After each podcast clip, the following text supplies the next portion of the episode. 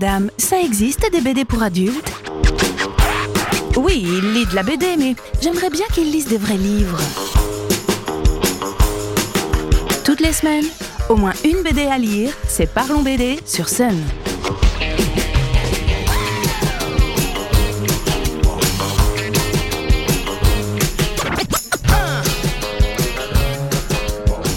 Salut les BD Le dessin animé et la BD sont deux univers qui peuvent souvent être mis en parallèle, tant sur le travail de découpage que sur le fait que l'histoire est racontée grâce au dessin.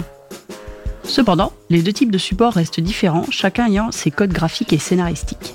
Mais, car bien sûr il y a un mais, sinon ma chronique n'aurait pas lieu d'être, des auteurs et autrices ont réussi à imposer leur style graphique animé au support BD, ce qui en fait des petits bijoux à lire absolument si vous êtes attiré par l'animation. Aveline Stockhart est une autrice belge qui a fait ses études à la Haute École Albert Jacquard en Belgique. Son talent ne passe pas inaperçu, et si dans un premier temps elle fait son petit bonhomme de chemin en solo, elle est vite repérée et contactée par DreamWorks et Netflix pour faire du concept art. Rien que ça. Illustratrice et consultante, Aveline Stockhart peut donc vivre de sa passion. Mais comme elle ne recule devant aucun défi, la voilà qu'il prend le chemin de la bande dessinée. Avec qui tout ça au scénario, qui n'en est lui pas à sa première série jeunesse, c'est lui qui a fait Animal Jack ou Magic Seven notamment. Il nous pond en mars 2021 le titre Elle aux éditions du Lombard. Elle, c'est la nouvelle qui débarque un jour dans un lycée. Plutôt à l'aise la plupart du temps et surtout pas gênée pour moucher la pimbèche du bahut dès son arrivée, elle, dont c'est le vrai prénom, intègre vite le petit groupe de Maëlys et ne tarde pas à en être un des piliers. Au bout d'un moment cependant, la jeune fille adopte des comportements différents selon les situations qu'elle va vivre et déroute, voire inquiète ses amis qui sont régulièrement perdus devant ses changements d'attitude. Qu'est-ce qui se passe dans sa tête, bon sang? Si le scénario est d'une grande qualité, le dessin de cette nouvelle série explique presque à lui seul le succès de la BD. Aveline Stockhart a un graphisme d'animation à la vice-versa, doux, sans contour et acidulé en couleurs. Elle donne d'ailleurs des cours de colorisation d'ambiance, c'est pas pour rien. Et par un habile jeu de changement de couleur de cheveux, les auteurs nous permettent de deviner quelle personnalité d'elle prend le dessus à chaque moment du récit. C'est dire si le graphisme a son importance. Le lectorat ne s'y est pas trompé, c'est un des plus gros succès de Thomas qu'on a vu en jeunesse depuis très longtemps. Et le tome 2 qui est paru va permettre à la série de s'installer confortablement dans les rayons. Dans les nouveautés du moment en jeunesse et qui méritent aussi sa place dans cette chronique, il y a le très beau Jeanne Ardana chez Delcourt. Antoine Ettori, son auteur, a fait ses études à la célèbre école Émile Cole à Lyon. Formé à l'animation et aux techniques visuelles en général, il bosse pour Disney, Nickelodeon ou sur Les Mignons et fait de la BD en même temps.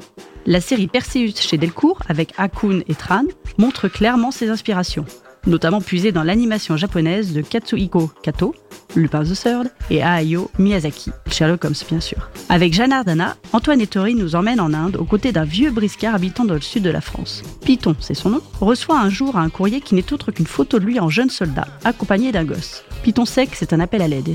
Il doit donc retourner en Inde pour secourir son jeune ami, et évidemment, son voyage ne va pas être de tout repos. Le pays semble avoir bien changé depuis son départ, mais certaines choses ont la vie dure et notre papy devra montrer qu'il n'a rien perdu de son esprit battant. Question scénario, il faut lire Jeanne Ardana comme on regarderait un dessin animé avec des scènes d'action punchy entrecoupées de pages de paysages pour explorer l'Inde et sa jungle sauvage.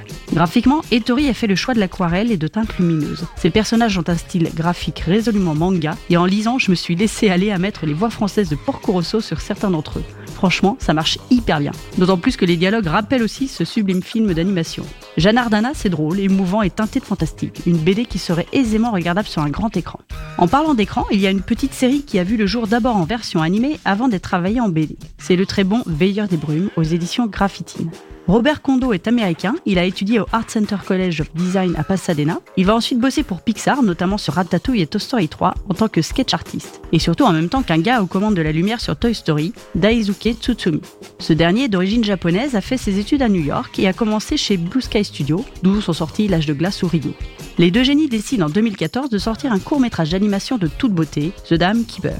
Ce dernier va être nommé aux Oscars et va surtout marquer le début d'une collaboration toujours active aujourd'hui. Les auteurs ont même créé leur propre studio, le Tonko House, où ils peuvent laisser libre cours à leurs envies. Mais revenons-en à la BD. Le Veilleur des Brumes, c'est une histoire complète en trois tomes.